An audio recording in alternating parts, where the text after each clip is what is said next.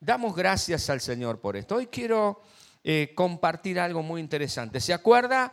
El otro día decíamos, porque no somos de los que retroceden para perdición, sino de los que perseveran para preservación del alma. ¿Se acuerda? ¿Mm? ¿A qué grupo no pertenecemos?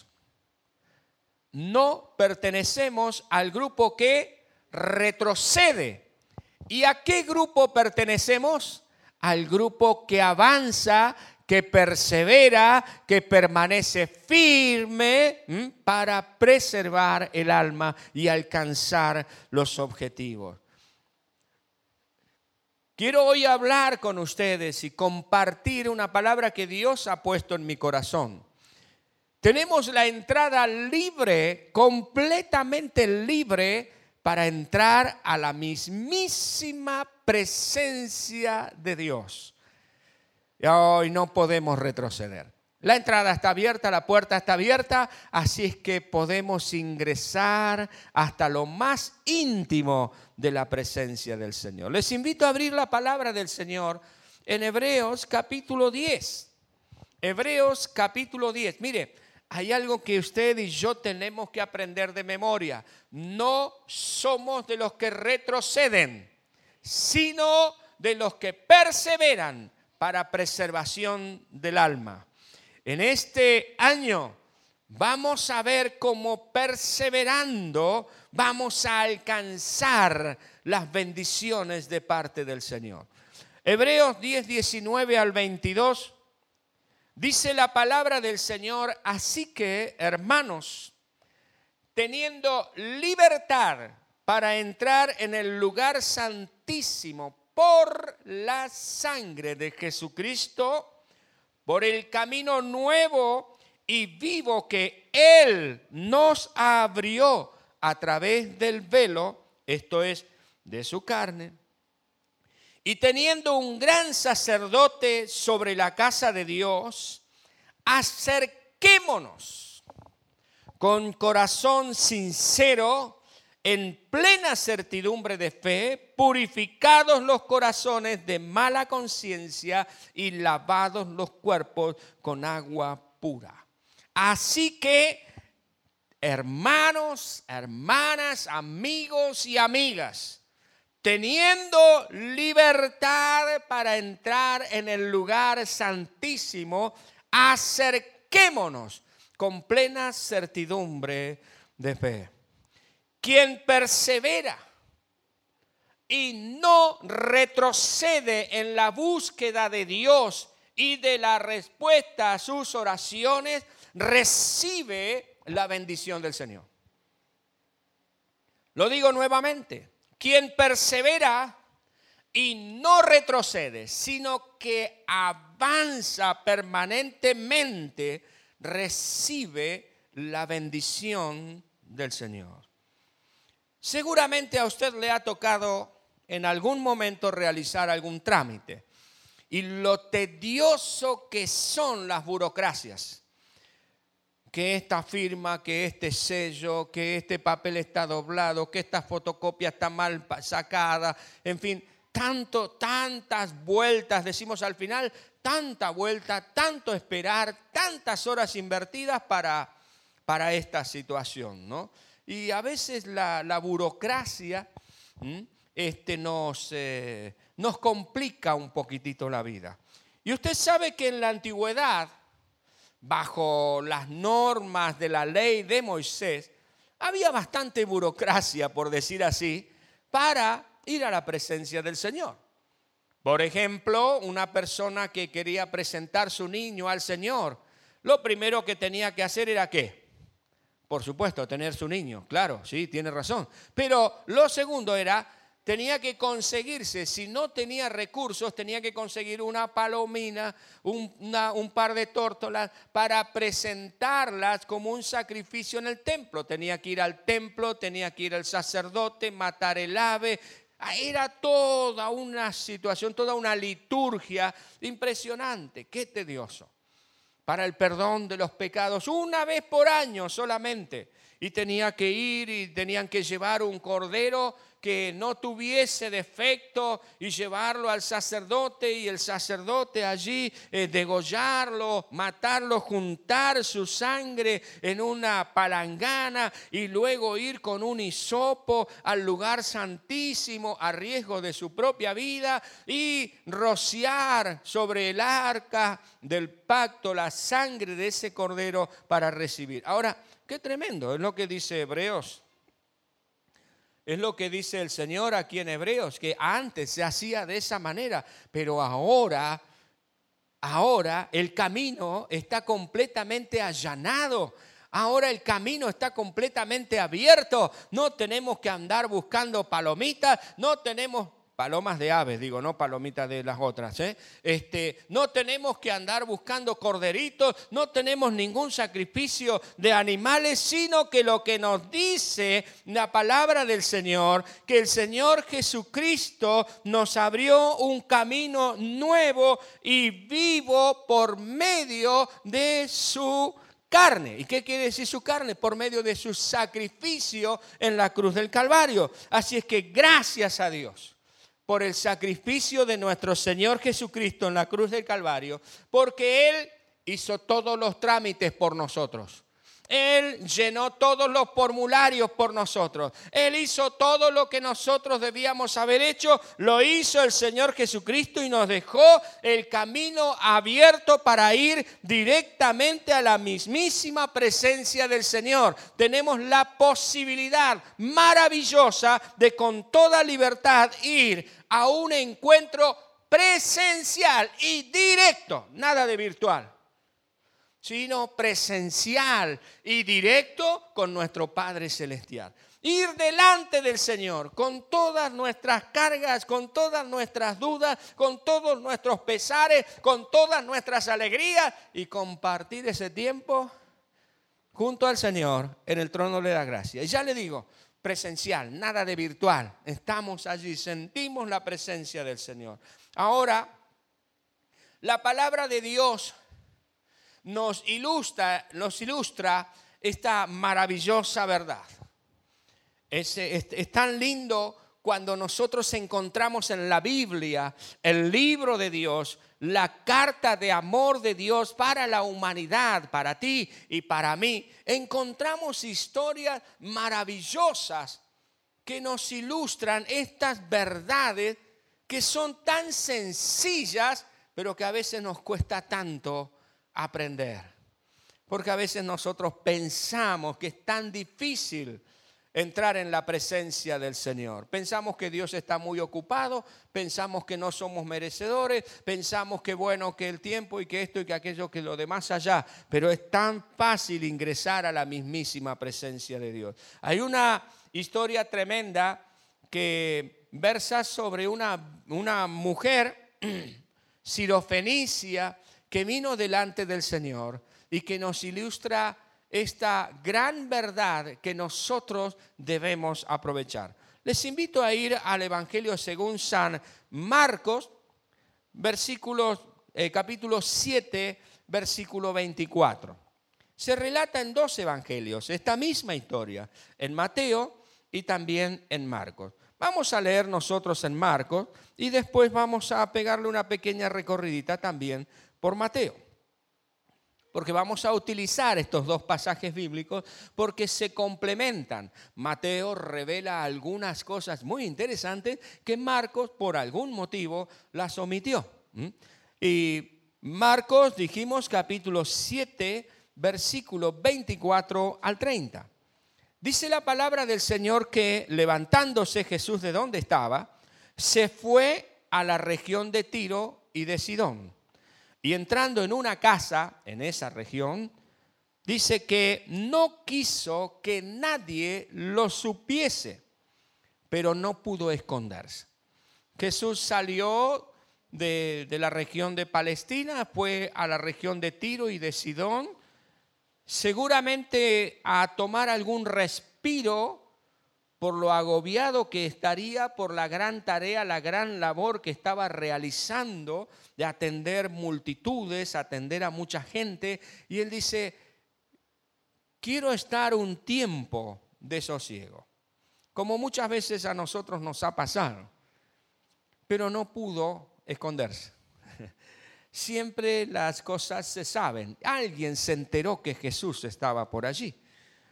Y dice el versículo 25, porque una mujer cuya hija tenía un espíritu inmundo, luego que oyó de él, vino y se postró a sus pies. La mujer era griega y sirofenicia de nación, y le rogaba, le pedía encarecidamente al Señor Jesucristo que echase fuera de su hija al demonio. Pero el Señor Jesús le dijo, deja primero que se sacien los hijos, porque no está bien tomar el pan de los hijos y echarlos a los perrillos. Respondió ella y le dijo, sí, Señor, pero aún los perrillos debajo de la mesa comen de las migajas de los hijos. Entonces le dijo, por esta palabra, ve, el demonio ha salido de tu hija. Y cuando llegó ella a su casa, se encontró con que el demonio había salido y a la hija la encontró acostada en la cama. Qué tremenda historia. Esta historia nos ilustra la verdad que estuvimos compartiendo recién. Esta historia nos, nos muestra a una mujer con una ingente necesidad. Una urgente, una gran necesidad. Una mujer acongojada, una mujer atribulada, una mujer con una situación ya insostenible, completamente insostenible. Ahora, si nosotros miramos por un momentito a la mujer, no nos dice si era viuda o no, si nos dice que fue ella sola a ver al Señor Jesús. El hombre se quedó en la casa si es que estaba casada si tenía marido o habrá quedado al cuidado de alguien la hija, porque ella fue sola a hablar con el Señor. Para el caso, mucho no reviste la importancia, pero sí el saber de que ella tenía una gran necesidad. Esta mujer no pertenecía al pueblo judío, tenía varias cosas que le, por así decir, le jugaban en contra, varios palitos en la rueda. Una de ellas era, la primera de todas, que era mujer. Y de acuerdo a la cultura de aquellos tiempos y de aquellas latitudes, una mujer no podía charlar directamente con un hombre si no estaba acompañada por su propio hombre. Era una cuestión muy, muy seria, muy fuera de lugar. En la Biblia se nos relatan varios eventos de estos. Pero ella, aún así, fue al Señor. Era mujer y todavía, para más todavía, no era judía, era extranjera.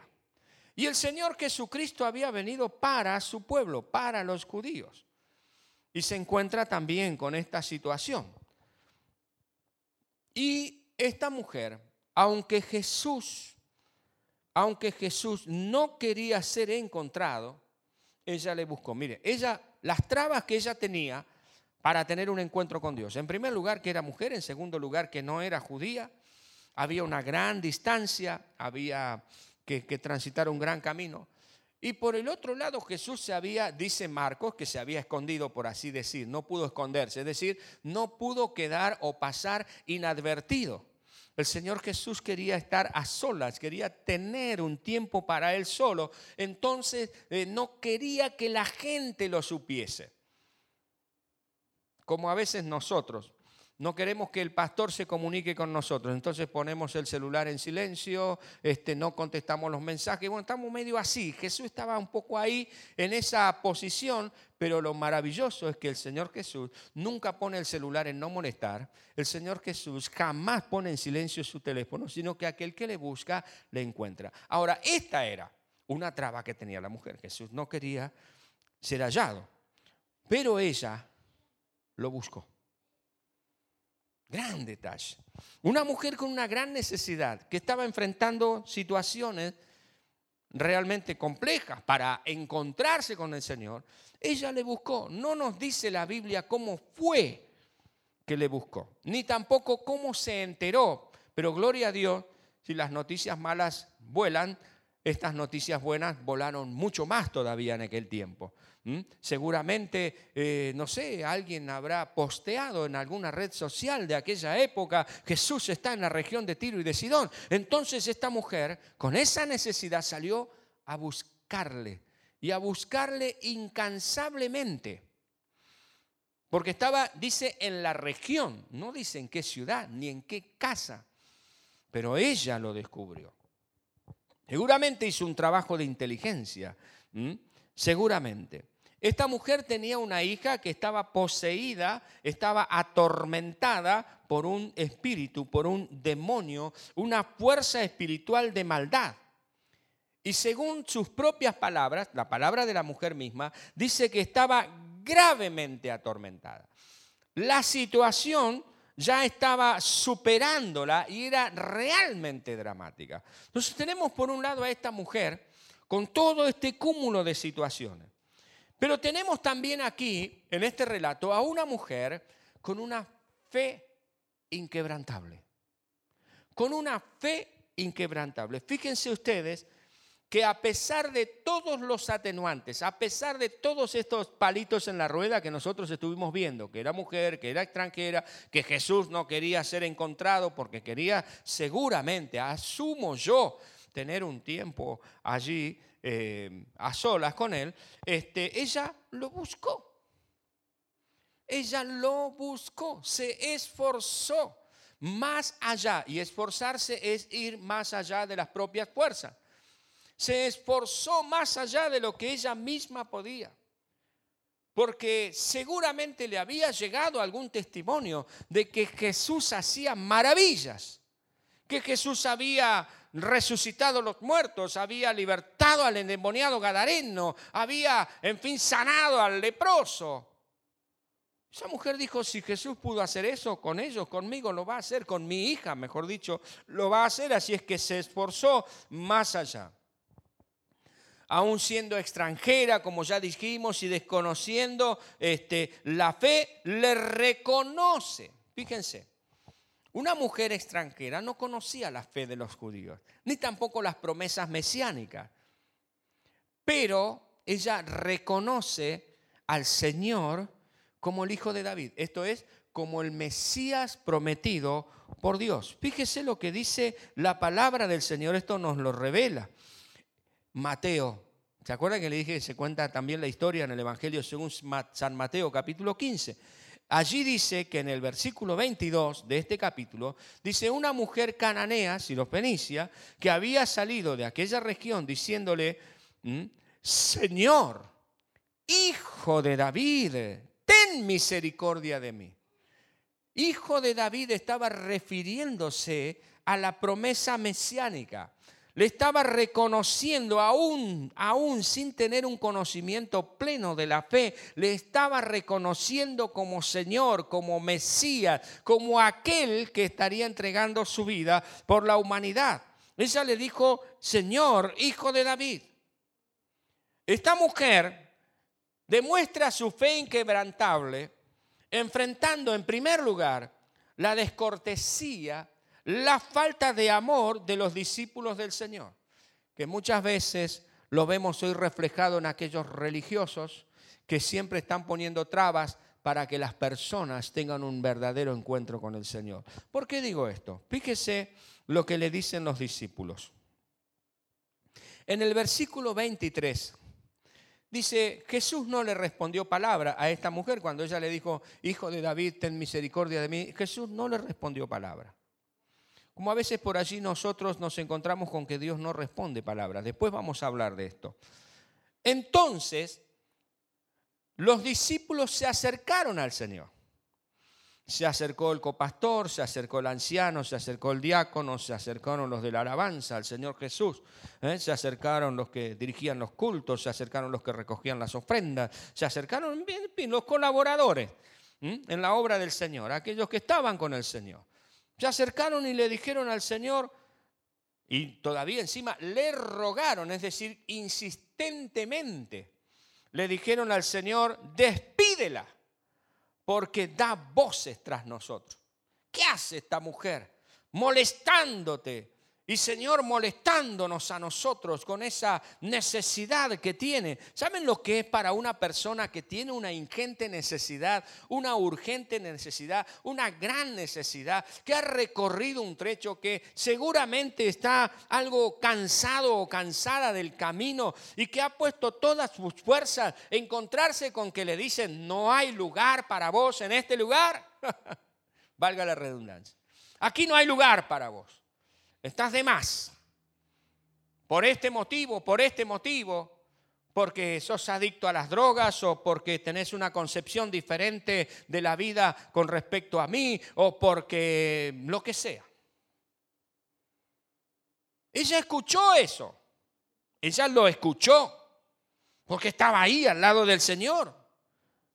Y que los discípulos le dijeran a Jesús, que los religiosos le dijeran a Jesús, despídela, porque no es digna de, recibir, nos está molestando. Ella enfrentó esa falta de amor. Ella enfrentó también la aparente negativa del Señor. ¿Por qué digo aparente negativa? Y aquí vamos a la falta de respuesta del Señor. Algunos dicen, bueno, sí, pero Jesús realmente no lo quiso, no, no, no, no quería ayudarle. Porque en Marcos dice la mujer era griega y sirofenicia de nación y le rogaba que echase fuera el demonio. Pero Jesús le dijo, deja primero que se sacien los hijos, como diciéndole, vos estás en segundo, en tercero, en cuarto lugar. Recién cuando se llenen todos y reciban todo, entonces recién quizás si queda algo, vas a poder recibir algo. Y en Mateo se nos dice de que el Señor Jesús les dijo, no soy enviado sino a las ovejas perdidas de la casa de Israel. Es como que Jesús estaba cerrado y a uno dice, ¿cómo es que Jesús estaba cerrado? ¿Cómo es que Jesús quizás no quería ayudar a esta persona? Porque leímos hoy de que él quería estar solo, que, no quería que nadie supiese que él se encontraba allí. Yo digo que es una aparente, aparente falta, este, aparente negativa del Señor. ¿Por qué? En primer lugar, si Jesús no hubiese querido ayudar a esta mujer, a su hija, nunca hubiese ido a esa región. Porque lo que leemos es que lo que hizo Jesús allí, lo que se nos relata es que libertó a la hija de esta mujer de su opresión. Es decir, que Jesús, al igual que cuando pasó por Samaria, fue con un propósito a esa región. Y su propósito era ayudar a esta mujer. Ahora él estaba trabajando en todo sentido. Quería mostrarle a sus discípulos algo. Quería enseñarles algo. Mire, lo primero que quería enseñarle a sus discípulos en ese momento era que no había gente de segunda categoría. Que todo aquel que se acercaba a Él con fe, creyendo que Él podría hacer un milagro, el Señor Jesús lo haría. No hay de segunda. No hay privilegiados. Todo aquel que cree en mí, dice el Señor, será salvo. Y esa es la gran lección que los discípulos tenían que saber. Y la mujer tenía que aprender una gran lección también, de que ella podía llegar al Señor Jesús y que podía vencer la dificultad y que ninguna situación en esta vida a ella le podría separar del milagro del Señor. Pero eso sí, tenía que ser constante, tenía que ser perseverante para obtener la respuesta de parte del Señor. Tremendo, ¿no? Si Jesús no hubiese querido, si Jesús no hubiese querido ayudarla, también no hubiese entrado en un diálogo con ella. Porque Jesús habló con ella. ¿Se acuerdan? San Juan 4, el Señor Jesús se encuentra, o mejor dicho, la samaritana lo encuentra a Jesús y él comienza a hablar. Eso quiere decir que Jesús tenía interés en ayudarle. Cuando viene la siropenicia a Jesús, Jesús le habla. Eso quiere decir que tenía interés en ella. Quería ayudarla. Ahora es interesante aquí que eh, lo que el Señor Jesús hace con esta mujer es quizás también probar las verdaderas y genuinas intenciones de esta persona para acercarse al Señor. Porque algunos se acercan a Jesús por, por intereses mezquinos y sencillamente humanos. Que quizás quería ver, a ver, que ella misma se diera cuenta de que estaba buscando al Señor sincera y genuinamente. Este pasaje también nos, muestra, ya dijimos, en primer lugar nos muestra a una mujer con una necesidad impresionante, nos muestra a una mujer con una fe incrementable, pero también nos muestra a una mujer que es ejemplo de fe y de perseverancia. Ella no era de los que retroceden para perdición, sino de los que perseveran para preservación del alma, para recibir de parte de Dios aquello que está esperando y que está buscando. Por así decir, tenía todas en contra, pero ella no se dejó vencer. Y fíjense aquellos que, que hablan del machismo y del no sé cuánto, el machirulismo y cuántas cosas más, y aún acusan a la religión y al evangelio y a la Biblia de ser machistas, ¿cómo realza, resalta la fe y nos da a nosotros los varones un ejemplo de fe? Y a las chicas también, por supuesto. Ahora, miren lo que pasa aquí. Ella tuvo una respuesta ante el Señor por lo que el Señor Jesús le decía. Ella le dijo, bueno Señor, está bien, pero aún, aún las migajas. Esto que para ti es una migaja, para mí es tremendamente trascendental. Así es que aunque sea esa migaja, yo me la voy a llevar. Yo no me voy a volver con las manos vacías. No estaba dispuesto a volver a su casa con una negativa. Ella le había dicho, hijo de David, tu poder sublime tu poder es maravilloso y nada hay que se le oponga, así es que me quedaré aquí hasta obtener lo que te he pedido. Yo sé que me vuelvo a mi casa con mi milagro, me vuelvo a mi casa con tu obra, me vuelvo a mi casa con mi hija completamente sana, porque tú eres el hijo de David, aleluya, aquel que puede hacer todas las cosas más abundantemente de lo que yo entiendo. Señor, aquí estoy, esa fe ese ejemplo de fe para cada uno de nosotros. Y fíjese que el Señor Jesús resalta esto en la mujer. En el capítulo 15 de Mateo, el Señor Jesús dice algo tremendo, 28. Entonces, respondiendo Jesús dijo, oh mujer, grande es tu fe, hágase contigo como tú quieres. Y su hija fue sanada en ese mismo instante. Grande es tu fe. Amados, amadas, muchachos, chicas,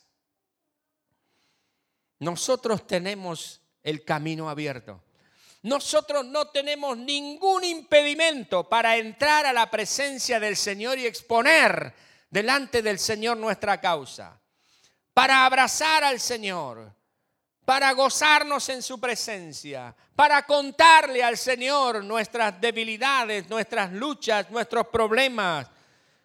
Esta mujer que tenía una gran necesidad, esta mujer que tenía una fe inquebrantable, que enfrentó lo imposible, esta mujer que nos dejó un ejemplo de perseverancia, es para nosotros el aliciente de no volvernos atrás, sino de continuar, de perseverar hasta obtener la victoria. Si ella, si ella, si esta mujer, teniendo tantas cosas en contra, se aferró y obtuvo la respuesta del Señor, ¿cuánto más nosotros que tenemos la entrada libre a la presencia del Señor?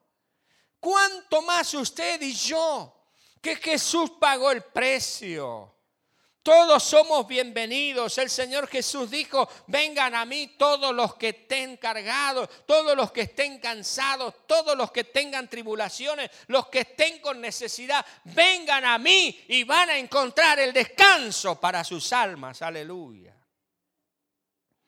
¿Qué nos impide entrar en la presencia de Dios? ¿Qué nos impide buscar a Dios? Absolutamente nada. Confiemos en el Señor, mantengámonos en la brecha. Quizás hace tiempo que le estás pidiendo al Señor por algo, pues bien mantente en la brecha, aprende, aprendamos de la lección de esta mujer siropenicia. Aprovechemos la gran bendición que el Señor Jesús nos ha dejado de tener el camino libre, abierto para entrar a la misma presencia de Dios y entremos a esa presencia. Estemos allí porque ni siquiera no es como el estacionamiento, que es medido. Ah, no, no, vos tenés que entrar 15 minutos y después te vas. Eh, porque tiene que venir otro. No, podemos estar todos allí, no hay problema de distanciamiento social en la presencia de Dios. Tú estás en tu casa, yo estoy en mi casa, estamos en el templo, estamos en la calle, estamos en el auto, en el negocio, pero todos juntos podemos ir a la presencia de Dios, estar con el Señor, plantearle al Señor nuestros problemas. ¿Cuál es tu situación? Problemas familiares. Es económico. No te llevas bien con la patrona. O vos no te llevas bien con el viejo. ¿Qué es lo que está pasando? Pues bien, ven ante el Señor. Ven ante el Señor. El Señor está esperándote. El Señor está con los brazos abiertos. Esta lección de esta mujer nos enseña, nos enseña a aprovechar lo que ya tenemos ganado por Cristo Jesús en la cruz del Calvario. Así es que, mi amado, mi amada, no somos de los que retrocedemos en la búsqueda de Dios, sino que somos de aquellos que perseveramos para preservación del alma. ¿Estás buscando el bautismo en el Espíritu Santo? Pues bien, no te vuelvas a tu casa sin la respuesta del Señor. ¿Estás buscando la guía para tu vida? qué va a pasar mañana, qué tenés que estudiar con tu trabajo, decisiones que hay que tomar. Pues bien, mantente en la presencia de Dios. La puerta está abierta. El velo fue rasgado, como dice la palabra del Señor. Tienes libertad para estar con el Señor y preguntarle al Señor. Tienes libertad para llevar tu Biblia a la misma presencia de Dios y leer tu Biblia en la presencia del Señor y permitir que el Espíritu Santo abra tu entendimiento y te dé la sabiduría suficiente y necesaria para enfrentar lo que estás enfrentando. Quédate en la presencia de Dios y recibe fortaleza.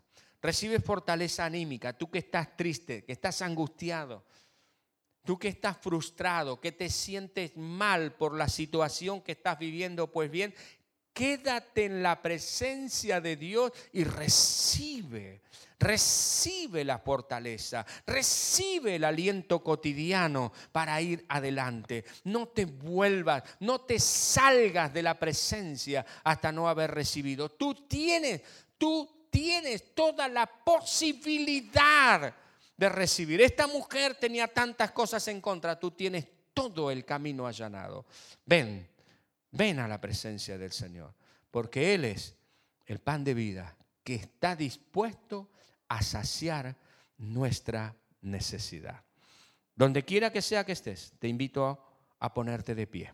Los que estamos aquí presencialmente en el templo, les invito a estar de pie y vamos a orar al Señor. No soy adivino, así es que no puedo saber cuál es tu necesidad o tu condición. No sé qué es lo que está pasando en tu casa. Yo te veo con el barbijo y algunos por allí les veo con una sonrisa, pero no sé si detrás de esa sonrisa hay alguna cuestión que está aquejándote. No sé si detrás de ese saludo con esos signos de admiración, bendiciones, pueblo, que aparecen en el chat, detrás de ese saludo tan lindo, tan agradable, tan tremendo, no hay una persona, una mujer, un hombre con una necesidad ingente como la de esta mujer. Te invito a que juntos ahora vayamos a la presencia del Señor. Te invito a que juntos ahora vengamos ante Él. El camino está abierto y vamos a contarle lo que pasa.